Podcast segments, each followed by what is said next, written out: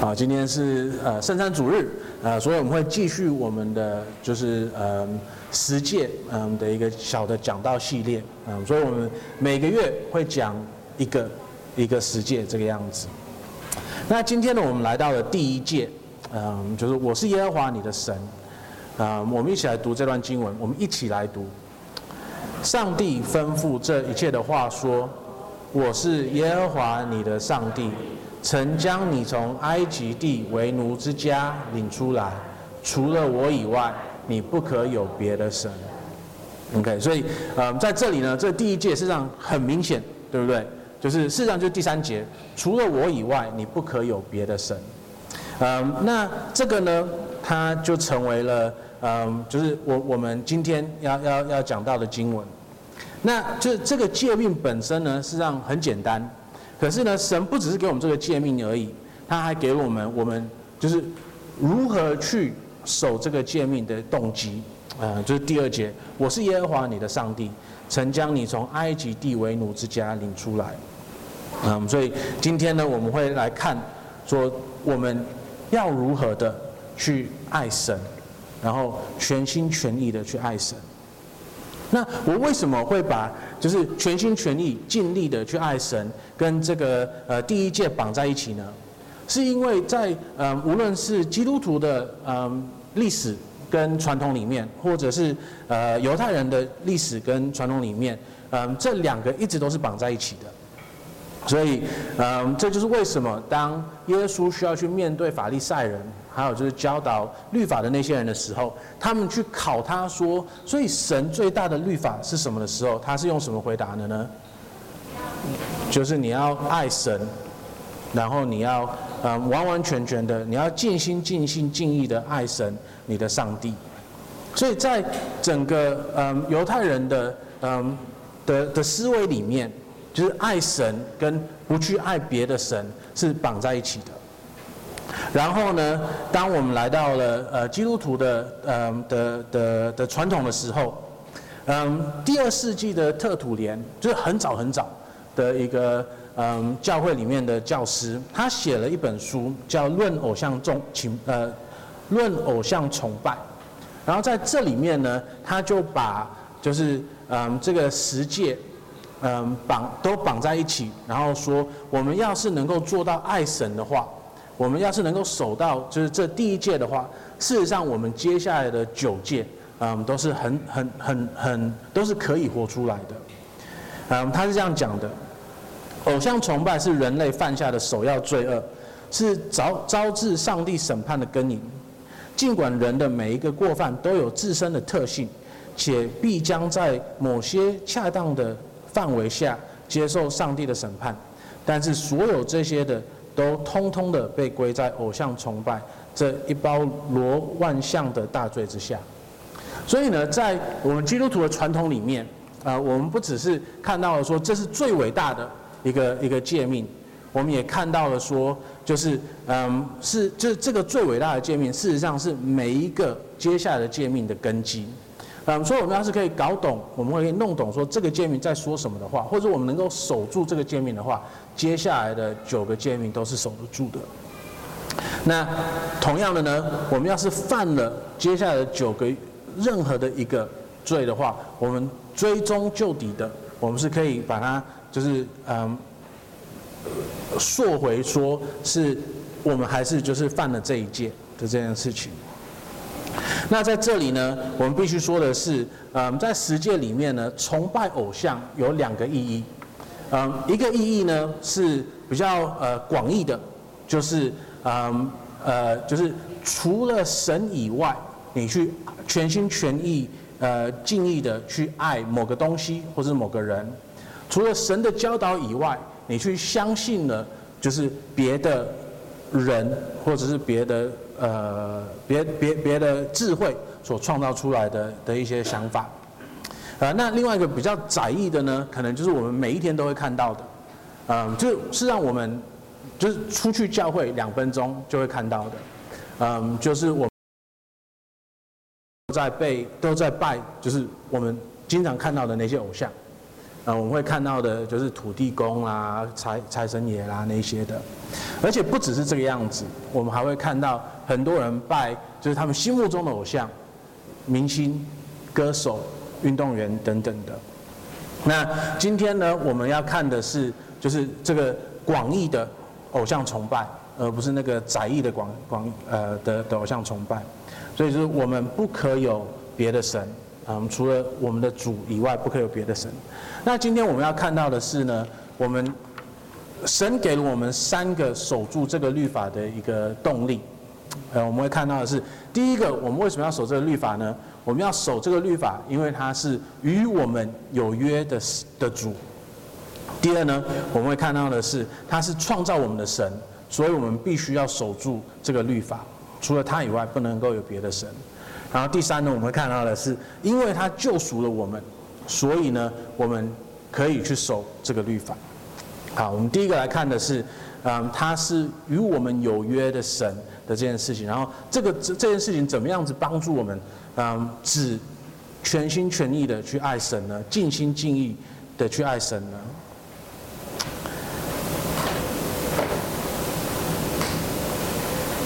我们看到的第二节。神对摩呃对这这群以色列的子民，他表达的第一件事情是说，我是耶和华，他跟他们说明了他的名字是什么。那耶和华这个名字呢，它非常非常的特别，嗯，因为呢这个名字就是嗯神他在与人签约的时候、立约的时候，他所用的名字。嗯，神他第一次去嗯。就显现自己给摩西看的时候，在出埃及记第三章十四到十八节，他是这样子写的：上帝对摩西说：“我是自有拥有的。”又说：“你要对以色列人这样说，那自有的打发我到你们这里来。”所以在那里呢，这个“我是自有拥有的”这个名字呢，事实上就是耶和华的这个名字。然后呢，我们又看到说，他这个与人有约的这个这个神。他是要做些什么事情的？上帝又对摩西说：“你要对以色列人这样说：耶和华你们祖宗的神，就是亚伯拉罕的神、以撒的神、雅各的神，打发我到你们这里来。耶和华是我的名，直到永远；这也是我的纪念，直到万代。你去招聚以色列的长老，对他们说：耶和华你们祖宗的上帝，就是亚伯拉罕的神、以撒的神、雅各的神，向我显现，说我实在眷顾了你们。”我也看见埃及人怎样对待你们，我也说要将你们从埃及的困苦中领出来，往迦南人、赫人、亚摩利人、比利洗人、希未人、耶布斯人的地去，就是那流奶与蜜之地。他们必听你的话。你和以色列的长老去见埃及王，对他说：耶和华希伯来人的神遇见了我们，现在求你容我们往旷野去，走三天的路程，为要祭祀耶和华我们的神。所以在这里呢，他，嗯，神他来到了摩西的面前，显现自己给他看，然后跟他说：“我要去救赎我的子民了。”然后他不只是说我要救赎一群人而已，这是一群特别的人，是一群与他有约的人，是透过他们的祖先亚伯拉罕、雅各跟约呃跟跟呃以撒呃有约的一个神。所以呢，这个约我们一定要回去看。就是他跟亚伯拉罕所约约所立的约是什么样子的呢？呃，你要是有圣经的话，可以去看呃创世纪第十五章，呃第五节开始到第十四节。所以神呢领亚伯拉罕走到外边，说：“你向天观看，呃数算众星，能数得过来吗？”又对他说：“你的后裔将要如此。”亚伯兰信耶和华，耶和华就以此为他的意。耶和华又对他说：“我是耶和华，曾领你。”出了呃迦勒地的乌尔，为要将这地赐你为业。亚伯兰说：“主耶和华，我怎能知道必得这地为业呢？”他说：“你为我取一只三年的母牛，一只三年三年的母母山羊，一只三年的公绵羊，一只斑鸠，一只左侧。”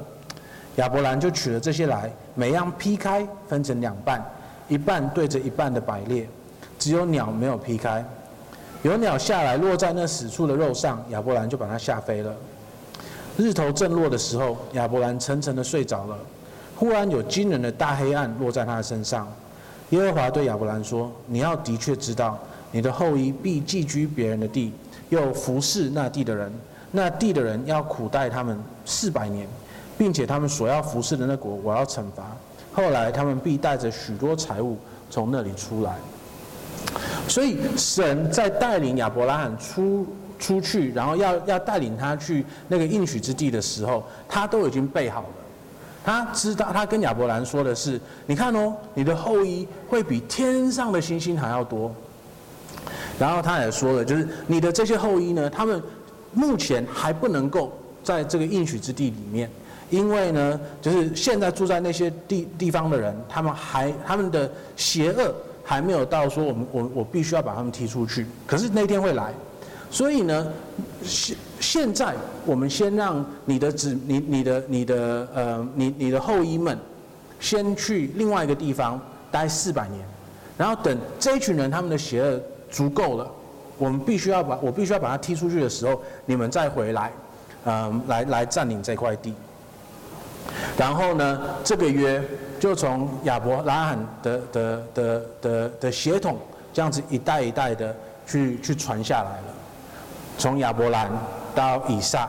从以撒到雅各，然后雅各呢，最后又被神命名为以色列，然后以色列呢，他有了十二个子民，然后他们就变成了以色列人的十二个支派。所以神他来到摩西的面前，然后他跟以他跟摩西说，要去跟以色列人说，他是亚伯拉罕、以撒还有雅各的神的时候。然后他看到了他们在埃及所发生的一切的事情的时候，他就是要让亚伯拉呃，要让摩西还有以色列人们记得说，他是那一位原本就跟他们祖先有约的神。那要是这位有约的神，他现在要来救赎他们的话呢，他他会把他们带到那一个最美好的，就是有有有牛奶跟跟蜂蜜。嗯，留在地上的就是很丰富的的那一块地。那我们要记得的是呢，就是这个约，嗯，与亚伯拉罕立的这个约呢，就是任何一个约，它它都有嗯两方，对不对？就是立约的人，还有被立约的人。然后呢，那个嗯，在这个约里面呢，一定都有一些条款，说哦，我会做些什么事情，然后你你的责任是什么？那。我们要是没有达到这个责任的话呢，会发生些什么事情？然后我要是有达到的话，我有什么好处可以出现？就就是每个约都是这个样子的，对不对？那亚伯拉罕，呃，或者是神跟亚伯拉罕立的约也是一模一样的。神来到亚伯拉罕面前，然后你有看到说亚伯拉罕他把他要献祭的那些嗯的的的动物，通通剖成了一半，然后把它放在那里。然后呢，嗯，就是这这里面我们就看到了说，这个就是一个立约的一个仪式，它表达了说，要是有一方没有达到这个约的标准的话，那他们就会被剖成一半，就会被裂开，就就死亡是是毁了这个约的一个代价。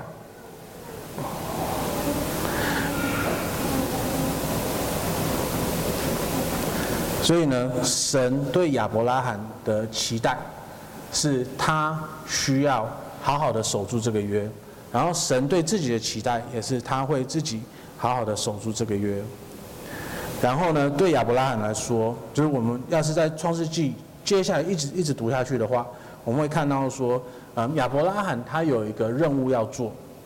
就是他要在神的面前活出嗯无罪的生活。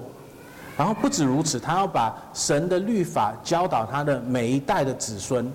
所以呢，他必须要在每一个子孙的身上，就是放上这个立约的记号。嗯，在旧约时代呢，这个就是割礼的记号。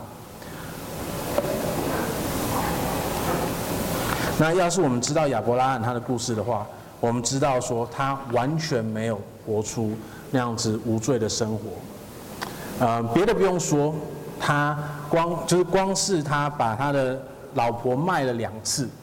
嗯，就就可以让我们很痛恨这个人了。嗯，可是呢，他的确有做到一件事情，就是他的世世代代的子孙都有被受隔离这件事情。然后他在这件事情上面呢，有守住神要他做的事情。可是呢，他还是不完美的，他还是一个罪人。那他如何持续的跟神有这个约呢？而不是直接被神剖成两半呢？神是怜悯我们的，神是怜悯亚伯拉罕的。所以呢，神决定用一个方式。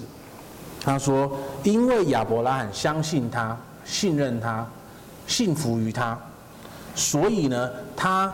把这个相信他的这件事情当成了，就是可以让亚伯拉罕称义，让他在他的面前是可以看起来是义人的的的的的模样的的的方式。然后透过了这个方式呢，他可以帮助亚伯拉罕继续的活在这个约里面。”然后以色列人也可以有这个期待，说有一天当他们在埃及当奴仆的时候，他们有一天四百年以后会被神拯救出来，来到那个应许之地的。那可是呢，亚伯拉罕并不是称义以后就都不用做什么事情了，他称义以后，神对他的期待还是要继续的活出。就是无罪的一个生活。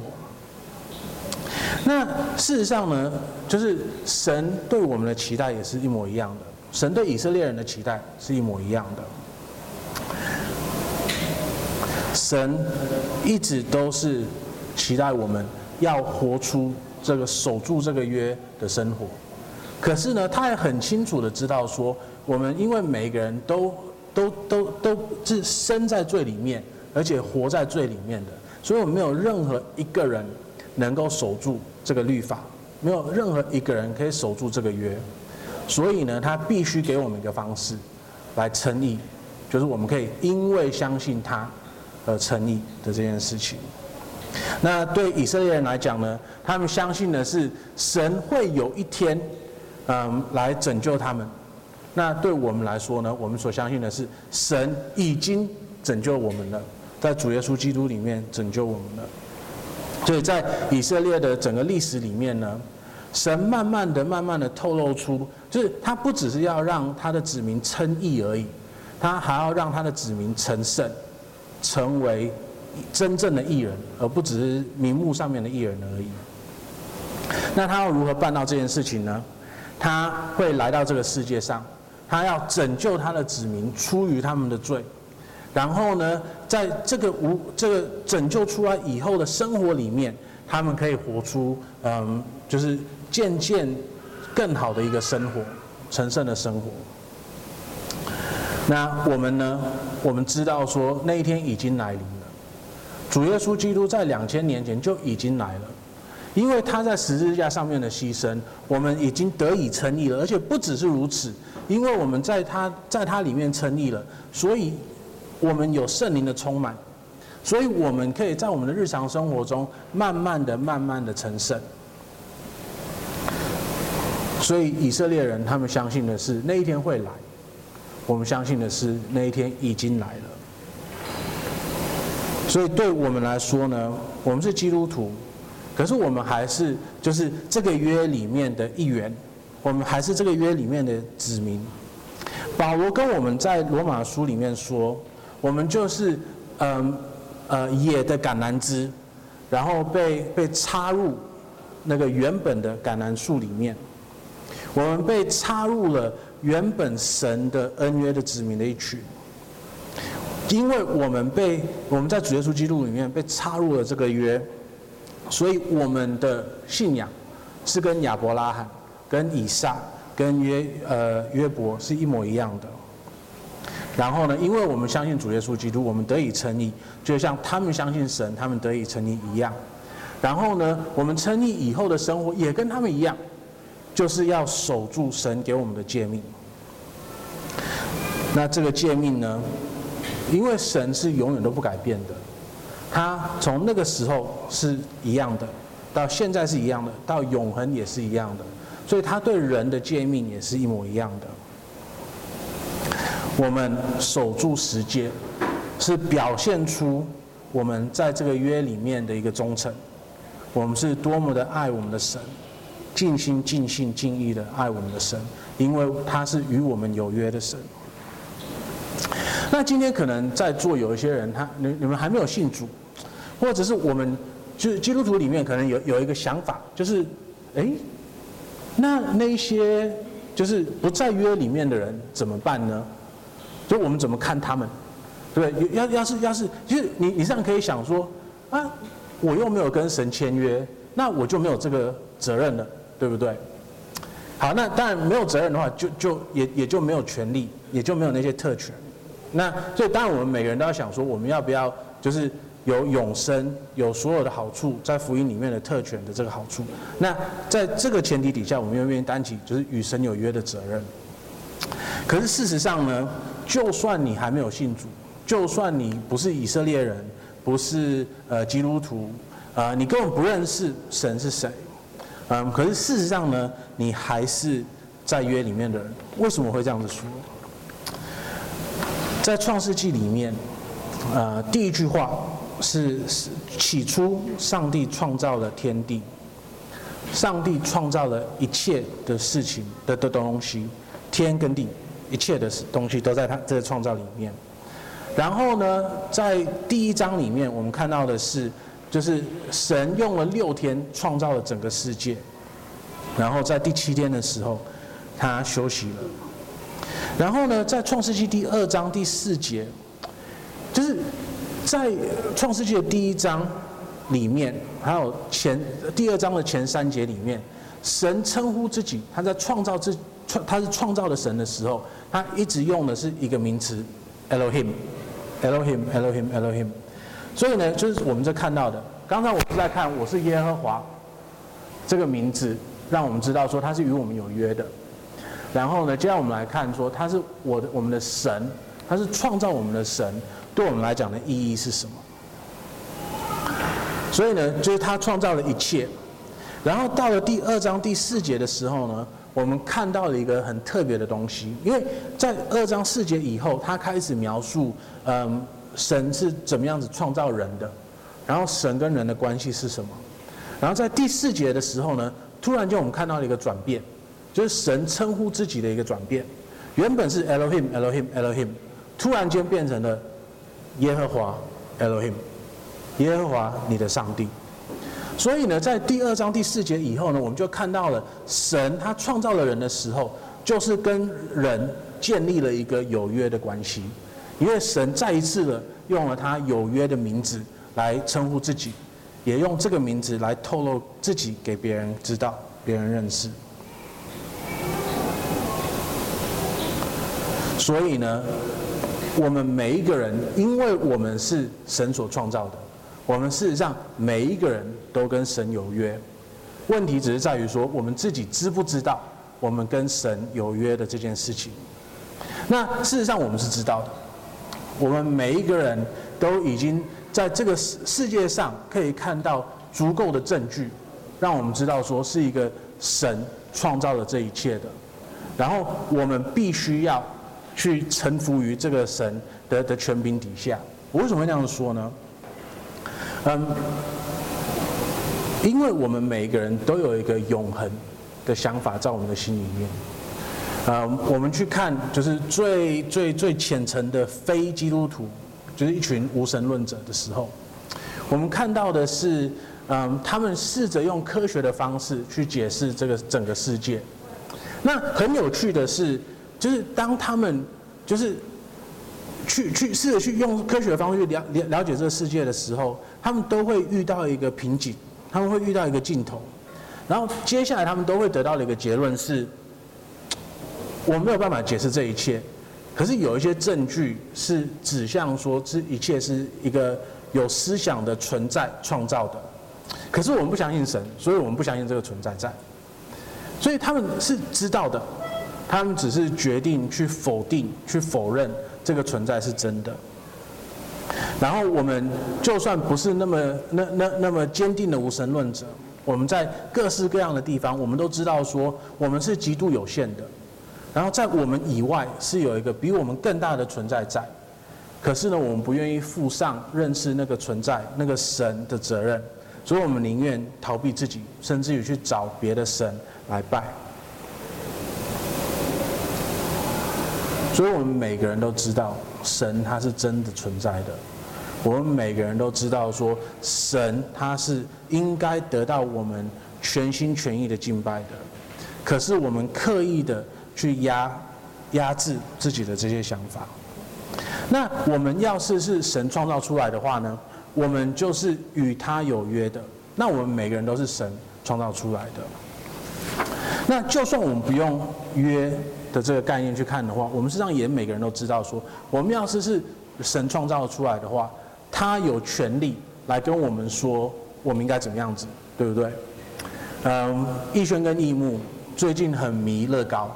一天到晚在造乐高的东西。那他他每次造出一个东西来的时候，就是他造出来的。然后接下来呢，他要是想要把它拆开，然后重组，那是他的权利，对不对？因为那是他造出来的。然后他要乐高怎么样子动，他都可以，因为那是他创造出来的。那要是逸轩跟逸牧跟乐高的关系是那个样子，那我们跟神的关系是不是更是这个样子？我们是神创造出来的，所以他有权利来跟我们讲说，我们的生活应该是要什么样子的。所以当他跟我们说，除了他以外，我们不可有别的神的时候，我们必须承认他有权利这个样子做。我们也必须去呃任信这个神，知道说他是真正的创造这个上这个世界的神，天地的神。所以他是有权利的，而且我们必须服从他的权柄。那有的时候呢，我们会很害怕权柄，对不对？啊，我经常说这一句话，就是因为我们在日常生活中太常遇到，就是嗯不好的权柄，会滥用权柄的人来伤害我们，所以经常我们会害怕权柄。那我们可能因为害怕权柄，而不想要跟这个有所有的权柄的神来建立关系。我们以为说他加了这些规则在我们身上的话，是会害我们的。可是事实上不是这个样子的，因为我们的神他一次又一次又一次的证明了他是对我们最好的、最有爱心，而且不止如此，他是最有智慧的神。我们将来看说他是救赎我们的神的这件事情，也希望在这件事情上面，我们会看到为什么我们会有更有动力的去爱他，尽心、尽心、尽意的去爱他。我们要回想以色列人在这个时候，他们是处在什么状况？嗯，他们在埃及，嗯，成为了奴隶，然后被迫建造埃及很多的，嗯的的公社。那这样子的话呢，他们就受到了很大的压迫，然后他们天天的向神哀呼，恳求神救赎他们，然后神他决定把他们从埃及救赎出来，因为时间到了。那我们要想一件事情，就是，嗯，难好，就是我我们刚才听到了那个亚伯拉罕的的事情的时候的的约的时候，然后我们又跟把这件事情跟以色列人被在埃及里面嗯被奴役的的把它连起来的时候，我们会以为说好像神故意的让他们在埃及受苦，那哦，这个当然不好啊。谁会想要相信这个神呢？可是我们要是真的知道这个故事的话，我们会知道说，事实上，那一些以色列人会变成到埃及去，完全是他们咎由自取的。你还记得这个故事吗？这个故事的开始，就从一个人，一个就是相较下来好像蛮小的罪开始。他从雅各的时候开始。雅各，他我刚刚说了，他不是生了十二个孩子吗？然后呢，在这个十二个孩子里面，他特别的偏爱了一个，就是约瑟。OK，所以接下来发生的所有事情，都从那一个罪、那个小罪开始了，因为他偏爱了某个小孩子，然后接下来发生的事情，通通都从那一开开始的。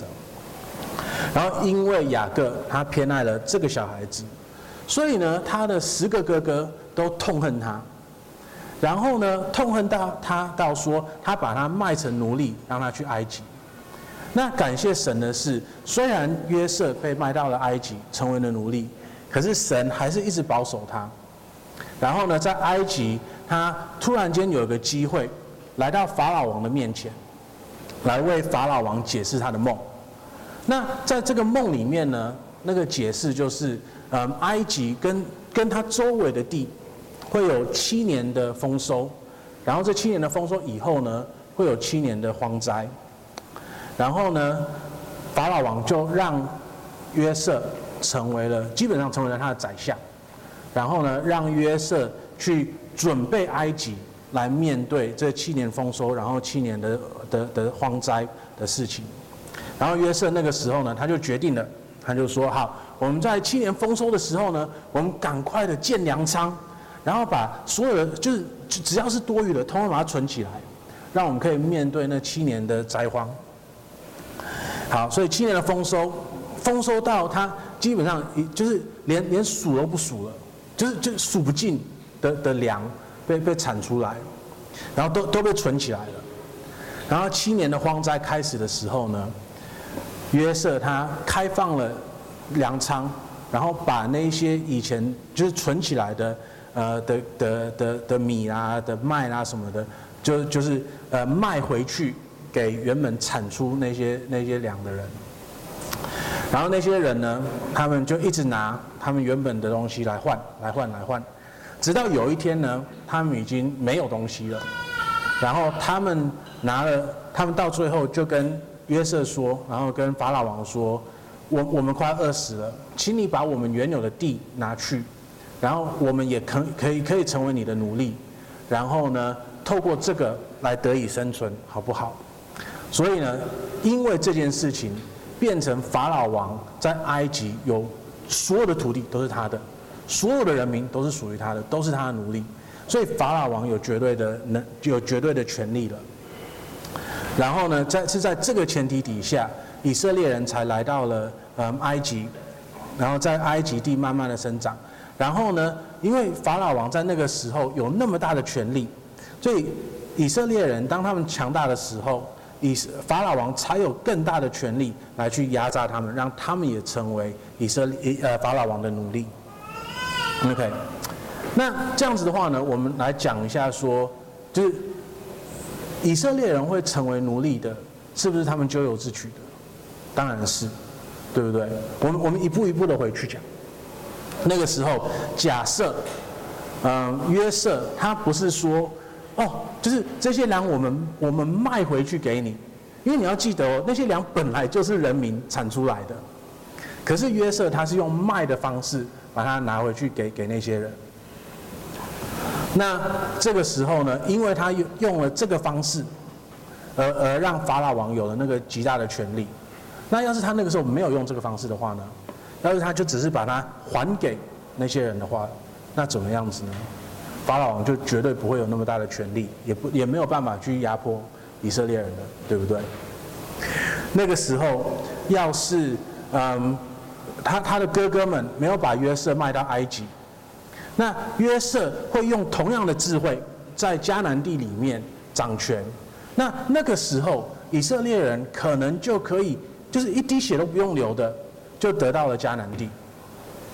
像法老王一滴血都不用流的。得到了埃及地一样，可是呢，因为他哥哥们的嫉妒，所以以色列人错失了这个机会。那我们更不用说了嘛，要是那个时候雅各没有偏爱约瑟的话，什么事情都没有发生，都不会有问题，没有那么多痛苦。所以呢，事实上以色列人到最后成为了埃及人的奴隶。是他们咎由自取的，可是，在这一切，我们又看到的是什么呢？我们看到的是神在一切上面的掌权，他完全的知道会发生什么事情，然后他也在适当的时候，让他的子民得到他们应得的，而且需要得到的帮助，然后直到最后面，当他的他当他的旨意已经完成了，已经已经是他要完成他旨意的时候，他差派了摩西。去把他的子民拯救出来。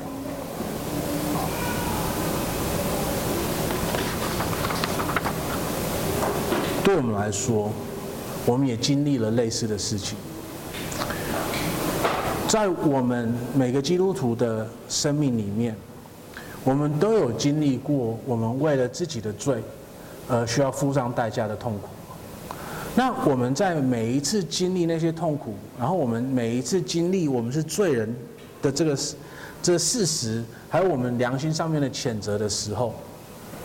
我们慢慢的学到了说，我们是多么需要神。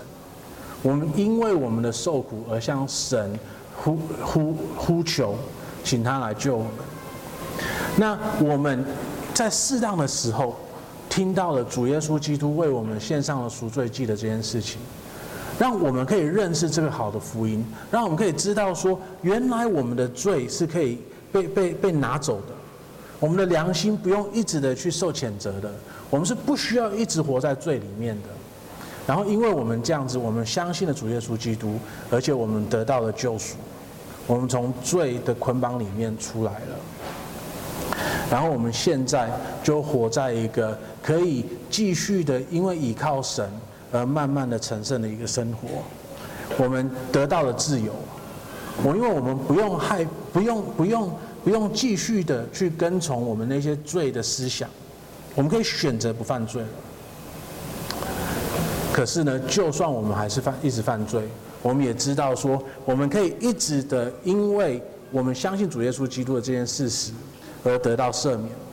所以我们根本不需要去害怕神的审判了。我们不需要害怕说我们接下来会发生什么事情，所以呢，我们得到了释放，我们不用再惧怕了。所以我们在这里看到了神，他是与我们有约的神，我们需要守这个约。我们因为需要守这个约，他是我们的责任，所以呢，我们应该要爱他。第二，我们看到的是，因为他是创造我们的神，所以我们必须要守住这个约。然后第三，我们看到的是，因为他爱我们，他救赎了我们，所以我们必须要守住这个约。我们需要爱他，尽心、尽性、尽意的爱主我们的神，这是最大的，且是第一条诫命。所以今天我们听到了这一条诫命，我们的反应是什么？我们听到了他对我们的救赎，我们听到了他给我们的创造。以及他与我们所立的约，我们的反应是什么呢？我们的反应是感谢他，我们的反应是相信他，我们的反应是完完全全的信任他，还是我们还是继续的活在悖逆里面？我们愿不愿意相信说神他是真的爱我们，他是最仁慈的，他是最有智慧的？还是我们要继续的活在我们叛逆的生活里面。神给我们这条诫命，除了我以外，你不可有别的神。它不是一个重担摆在我们的身上，它事实上是一个极好的、极大的特权。我们可以有它为我们的神，而不是我们一定要让它成为我们的神。他本来就是我们的神，我们本来就应该相信他。只是因为我们叛逆，所以我们不愿意相信他。可是现在我们有这个机会，可以来到他的面前，可以相信他，可以完全的信任他，而且他是一个好的神，我们可以相信他的。那对我们来说呢？我们在每一天的生活里面，要守住这一条“除了我以外，你不可有别的神”的诫命，它看起来是什么样子的呢？在某程度上面，不做一件事情好像很简单。对不对？嗯，就是你只要不做就好了。可是问题是我们没有任何一个人可以不做什么事情，因为你在不做一件事情的时候，你一定要去，一定要做别的事情，对不对？我们再无聊，我们也必须要做些什么事情。这就是为什么大家一天到晚在划手机。这就是为什么某些人他无聊的时候可以去运动，可以去看书。可以做什么的？就是我我们没有任何一个人是不做事情的，就是我到最后我们还是就是还是在睡觉啊，都还是在做什么事情的。所以当神跟我们说除了我以外你不可有别的神的时候，他有点难，因为我们只是知道说我们不能够做什么事情，我们不知道说我们要做什么事情来取代这个不可做的事情。那更恐怖的是呢，当我们只被告知说我们不可做什么事情的时候，我们的心里面就会被植下了一个小小的想法，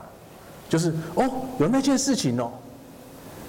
所以，当我们被跟就当神跟我们说，除了我以外，你不可有别的神的时候，实际上我们最信的反应是：哦，原来有别的神哦。所以我们必须要的不是这个负面，不只是这个负面的的一个嗯的一个诫命而已。我们需要的是一个正面的诫命。那这个就是为什么耶稣会跟我们说。你要尽心、尽性、尽意的爱我们的神，所以我们不是不去拜别的东西就可以了，我们不去相信别的东西就可以了。我们要做的是把我们所有的精力都指向那位最爱我们、最有智慧的神。那这个样子的话呢，这就代表说我们在我们的日常生活中，我们在一切的事情上面都要想说，我们要怎么样子的顺服神。我们在每一件事情上面，我们都要想说，我们去怎么样子的去荣耀神。我们在每一件事情上面，我们都要好好的思考说，我们会不会因为做的这些事情，而让神嗯得到了一个不好的见证，然后也也不得神的喜悦。我们每个人都要仔细的去思考这个问题。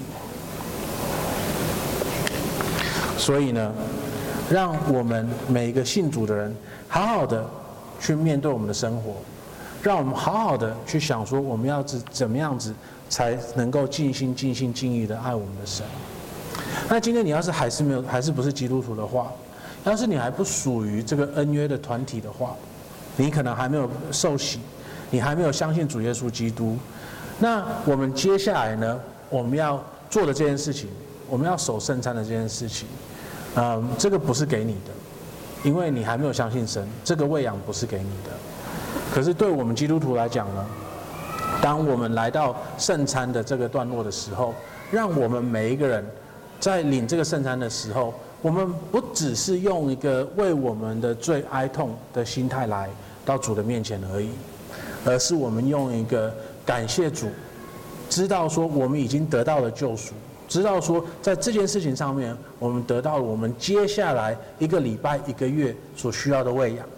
然后让我们知道说，神他对我们是有极大的怜悯，他是多么爱我们的。我们一起来祷告。我们的天父，呃，我们来到你的面前，呃，我们再一次的承认我们的罪。哎，我们天父，我们，呃，光是这一条诫命，我们就经常守不到。我们也经常会忘记说，呃，你是与我们有约的，你是创造我们的神，而且你是救赎我们的神。